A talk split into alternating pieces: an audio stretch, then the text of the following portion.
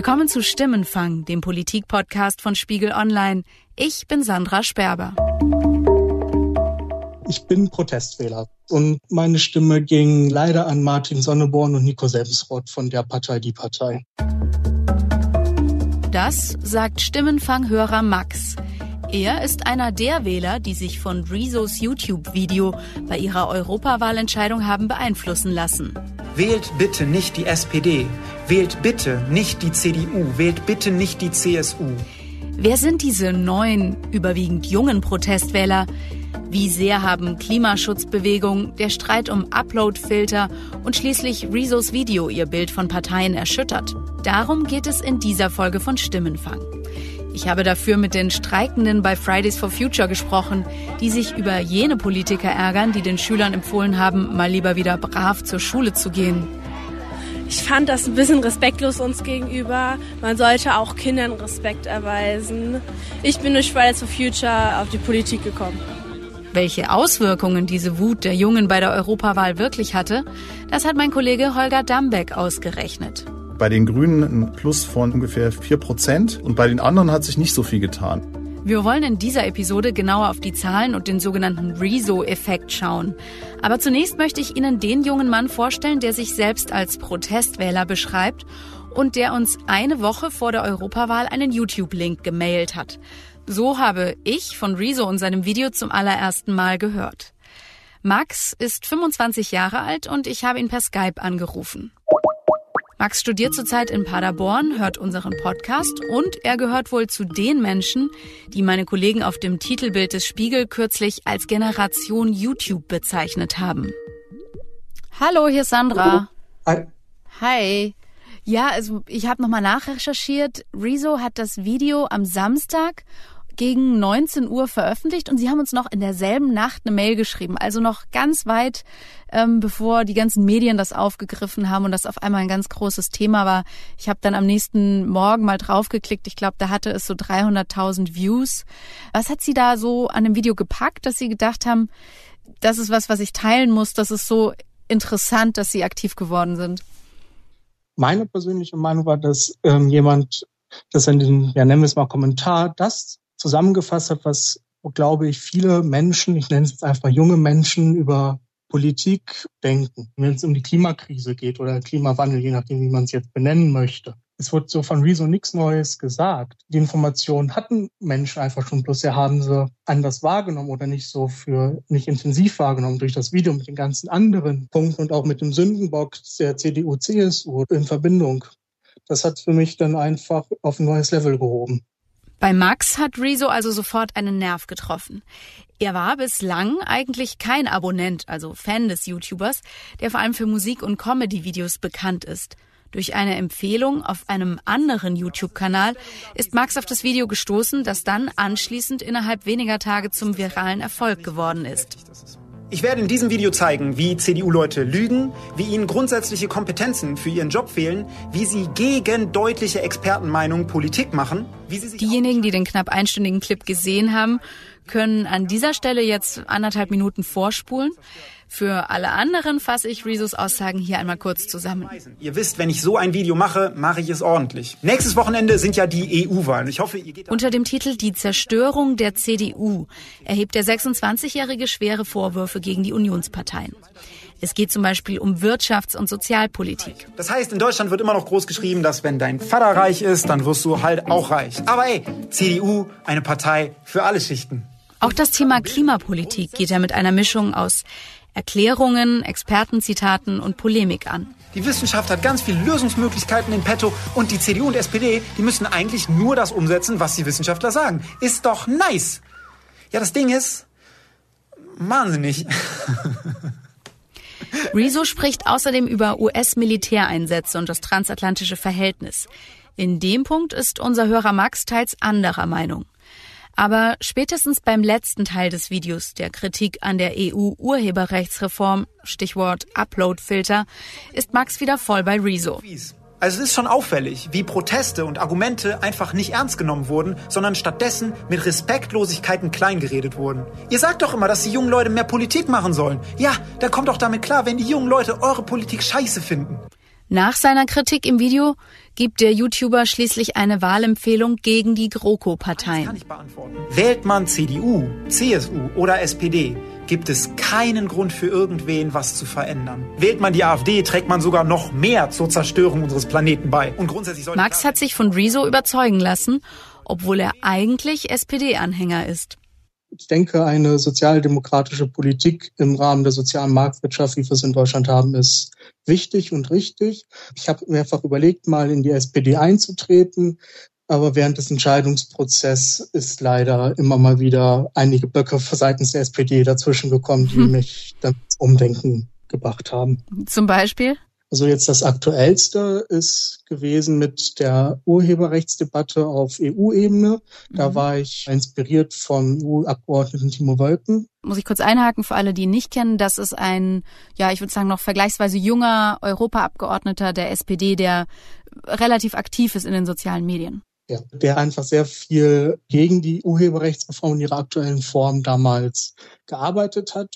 Und gescheitert ist es dann bei mir mit, dass die SPD unter Katharina Barley im Ministerrat sich doch dafür entschieden hat, die Urheberrechtsreform zuzustimmen, mhm. anstatt wie es im Koalitionsvertrag gesagt worden ist, wir lehnen Uploadfilter zum Filtern von Content ab, also ähnlich. Die Große Koalition hat damit die Wut der YouTube-Szene und vor allem Zehntausender junger Wähler in Kauf genommen. Europaweit hatten zuvor Ende März geschätzt knapp 200.000 Menschen gegen die Reform demonstriert. Ja zum Urheberrecht, aber nein zu Artikel 13! Jawohl!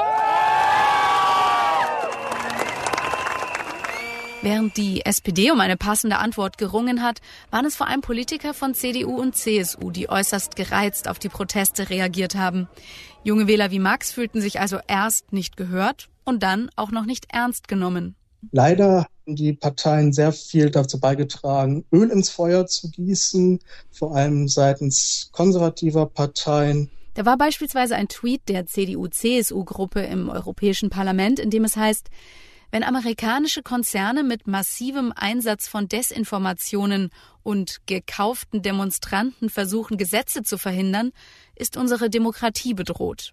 Also auch wenn ich Politiker für ihre Arbeit in der Regel respektiere, aber es war einfach, ja, gut deutsch gesagt, ein Schlag in die Fresse. Hier wird einfach im Endeffekt eine ganze Generation oder eine ganze interessierte Gruppe an Menschen abgeschmettert mit einer, im Endeffekt einer Beleidigung, die weder Hand noch Fuß hat. Auch wenn Wähler unter 30 sowie Max nur eine vergleichsweise kleine Gruppe in Deutschland ausmachen, scheint dieser Ärger für die Union bei der Europawahl zu Verlusten geführt zu haben. Das hat mein Kollege Holger Dambeck aus dem Datenteam von Spiegel Online herausgefunden. Hallo Holger. Ja, hallo. Er hat die Umfragewerte der letzten Monate genauer untersucht. Erklär noch mal, wie bist du genau vorgegangen? Welche Zahlen hast du dir angeschaut? Ich habe mir Zahlen angeschaut, die ganz normale Sonntagsfrage von Civi im Zeitverlauf. Ich muss mal ganz kurz äh, erklären, Civi ist ein Meinungsforschungsinstitut, das Online-Umfragen durchführt, mit dem wir bei Spiegel Online zusammenarbeiten. Genau. Und ich habe mir auch andere Umfragen angeschaut, zum Beispiel von Forsa, die ja auch relativ regelmäßig die Sonntagsfrage stellen. Mhm. Und äh, ich wollte erst mal sehen, wie haben sich die Stimmen so im, im Lauf der letzten Wochen, Monate entwickelt. Mhm der, also der Gesamtbundestrend. Und da kann man schon mal sehen, dass die CDU nach der Wahl von Annegret Kramp-Karrenbauer zur Vorsitzenden im Dezember äh, 2018, dass sie da deutlich zugelegt hat, so um drei, vier, fünf Prozentpunkte. Mhm. Bis Mitte März hat sie immer mehr zugelegt. Und bei den Grünen ging es eher andersrum. Die haben in diesem Zeitraum verloren. Und dann ab Mitte März äh, ging es für die CDU nach unten mhm. und für die Grünen nach oben. Ganz langsam, aber eben stetig. Das ist erstmal eine Sache, die mich schon ein bisschen erstaunt hat, aber andererseits ist es auch ein, also für mich ein Indiz dafür, dass diese, diese Proteste, Fridays for Future, über die ja dann immer mehr diskutiert wurde und auch Urheberrechtsreform, Artikel 13, Uploadfilter, dass all das da zu Verschiebungen geführt hat. Ab Mitte März rutscht die Union bei der Frage, wen würden sie bei der nächsten Bundestagswahl wählen, von fast 32 Prozent langsam ab. Zeitgleich zu dieser Trendwende wächst der Widerstand gegen die Urheberrechtsreform und am 15. März ruft die Klimaschutzbewegung Fridays for Future zum weltweiten Protest auf. In Deutschland gehen Hunderttausende auf die Straße. Wir sind hier, wir sind laut, weil ihr uns die Zukunft habt. Wir sind hier. Heute kämen CDU und CSU laut Umfragen nur noch auf rund 28 Prozent bei einer Bundestagswahl. Das sind natürlich jetzt von Tag zu Tag kleine Änderungen, die immer auch auf einem Fehler beruhen können. Aber wenn man es dann eben über mehrere Wochen anschaut und der Rückgang dann bei drei, vier Prozent ist, dann ist es eben im Bereich, wo man außerhalb des, des Fehlers ist. Da kann man sagen, da hat es auf jeden Fall einen Rückgang gegeben oder eben eine Zunahme bei den Grünen. Das ist der ganz generelle Trend. Äh, bei äh, allen Wähleraltern. Bei allen Wählern. Ob Urheberrecht oder Klimaschutz, die Demonstrationen haben offenbar bei allen Wählergruppen etwas in Bewegung gebracht. Die Frage ist, welche Schlüsse die Parteien langfristig daraus ziehen. Die jungen Klimaaktivisten jedenfalls wollen so schnell nicht aufgeben. Das zeigen sie jeden Freitag vor dem Bundeswirtschaftsministerium, wo sich die Fridays for Future Bewegung in der Hauptstadt trifft. Tell me, can you feel it? Gegen 12 Uhr treffen sich hier einige hundert Schüler, Studenten und ältere Unterstützer, um für eine andere Klimapolitik zu kämpfen. Dort habe ich auch den 18-jährigen Quang kennengelernt. Er gehört zum Berliner Organisationsteam der Demos und erlebt nun aus nächster Nähe, wie die Politik auf den Protest der jungen Wähler reagiert. Vor Fridays for Future, da hätte man sich das nicht erträumen können ähm, überhaupt von Politikerinnen und Politikern ernst genommen zu werden. Jetzt durch Fridays for Future ermöglicht es mir natürlich, viele Politikerinnen und Politiker zu treffen und äh, in Debatten eingeladen zu werden. Ob man da ernst genommen wird, ist halt die andere Frage. Und da habe ich noch Zweifel. Quang ist Berliner mit vietnamesischen Wurzeln. Letztes Jahr hat er Abitur gemacht und jetzt ist er sowas wie einer der Pressesprecher der Fridays for Future Demonstranten in Berlin. Die Europawahl war für den 18-Jährigen die erste Wahl seines Lebens. Er hat die Linkspartei gewählt. In den letzten Monaten ist er selbst zum gefragten Gesprächspartner in der Politik geworden. Verschiedenste Parteien hatten Quang und seine Mitstreiter zu Treffen in den Bundestag eingeladen. Wie haben Sie diese Begegnung erlebt? Sehr unterschiedlich. Es ist ganz klar, dass sehr oft dieses Lob kommt. Ihr seid so toll. Es ist so schön, dass die Jugend politisch ist. Aber wofür brauchen wir das Lob? Also wir streiken nicht zum Spaß. Wir schwänzen teilweise dafür die Schule und müssen das in der Freizeit am Wochenende alles nachholen. Und letztendlich macht es uns nicht Spaß, sondern wir haben mehr damit Probleme. Und die Politikerinnen und Politiker tun so, als würden wir gerade voll die tolle Sache machen. Und wir können es einfach so weitermachen die nächsten Jahre, aber das wollen wir nicht. Wir wollen eigentlich, dass jetzt gehandelt wird und wir streiken deswegen, bis gehandelt wird. Also das ist so ein bisschen, man tätschelt ihnen den Kopf. Schön, dass ihr da seid, aber es passiert nicht genug, Ihrer Meinung nach. Genau, also es passiert eigentlich gar nichts. Klar, es wird geredet und geredet. Man wird halt offen empfangen und dann kommt viel in der Defensive. Also Politikerinnen und Politiker verteidigen sich, wieso das alles nicht möglich ist. Und von uns kommt dann immer von der Seite, wir haben 28.000 Wissenschaftlerinnen und Wissenschaftler im deutschsprachigen Raum alleine. Und die haben einen Plan. Und dass dann Politikerinnen und Politiker mit so vielen Beratern uns in die Augen sagen, wir können es nicht früher machen oder wir können es nicht so machen, wie ihr wollt, finde ich unverhältnismäßig. Es gab Nachwahlbefragungen, da haben jetzt bei der Europawahl 48 Prozent der Wahlberechtigten angegeben, dass das Thema Umwelt- und Klimaschutz ihre Wahlentscheidung beeinflusst hat. Das war sogar das wichtigste Thema von allen. Hat Sie das überrascht? Ich war schon erstaunt. Persönlich glaube ich, ohne Greta Thunberg und ohne Fridays for Future Germany und unsere Bewegung wäre dieses Thema Nachhaltigkeit und Ökologie immer noch ein Nischenthema des bürgerlichen privilegierten Spektrums gewesen. Und jetzt ist es so, dass es letztendlich alle betrifft und jeder darüber redet und durch uns ist es wirklich in den Vordergrund gerückt worden. Als die Klimaschutzbewegung im Frühling dieses Jahres an Fahrt aufnimmt, stellt sich sogar die Kanzlerin öffentlich hinter die Proteste. Wir können unsere Klimaschutzziele nur dann erreichen, wenn wir auch Rückhalt in der Gesellschaft haben. Und deshalb begrüße ich es sehr, dass junge Menschen, Schülerinnen und Schüler demonstrieren und uns sozusagen mahnen, schnell etwas für den Klimaschutz zu tun. Ich glaube, dass das eine sehr gute Initiative ist. Ein Politikwechsel folgt daraus nicht. Aber spätestens mit dem Ergebnis der Europawahl rücken die jungen Wähler plötzlich in den Fokus. 21 Prozent haben die Grünen in Deutschland geholt und werden damit erstmals zweitstärkste Kraft. Bei den unter 30-Jährigen werden sie sogar deutlich stärkste Kraft. Der grünen Spitzenkandidat Sven Giegold hat noch am Wahlabend eine Art Dankesbotschaft an Fridays for Future geschickt. Für mich ist das ein Sunday for Future heute und über den freue ich mich äh, unglaublich. Die Aktivisten um Quang ärgert diese Aussage.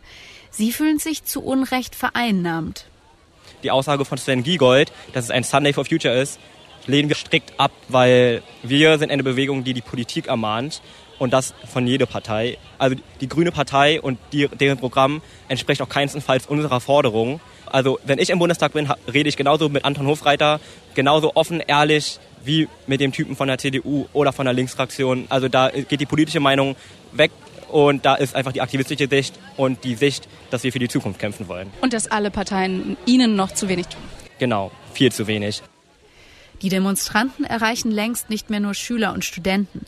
Das zeigt neben dem Europawahlergebnis auch ein Blick auf den Platz vor dem Wirtschaftsministerium, an dem sich die streikenden Schüler jeden Freitag versammeln. Da steht zum Beispiel Steve Beckmann, 51, mit seiner Tochter Felicitas.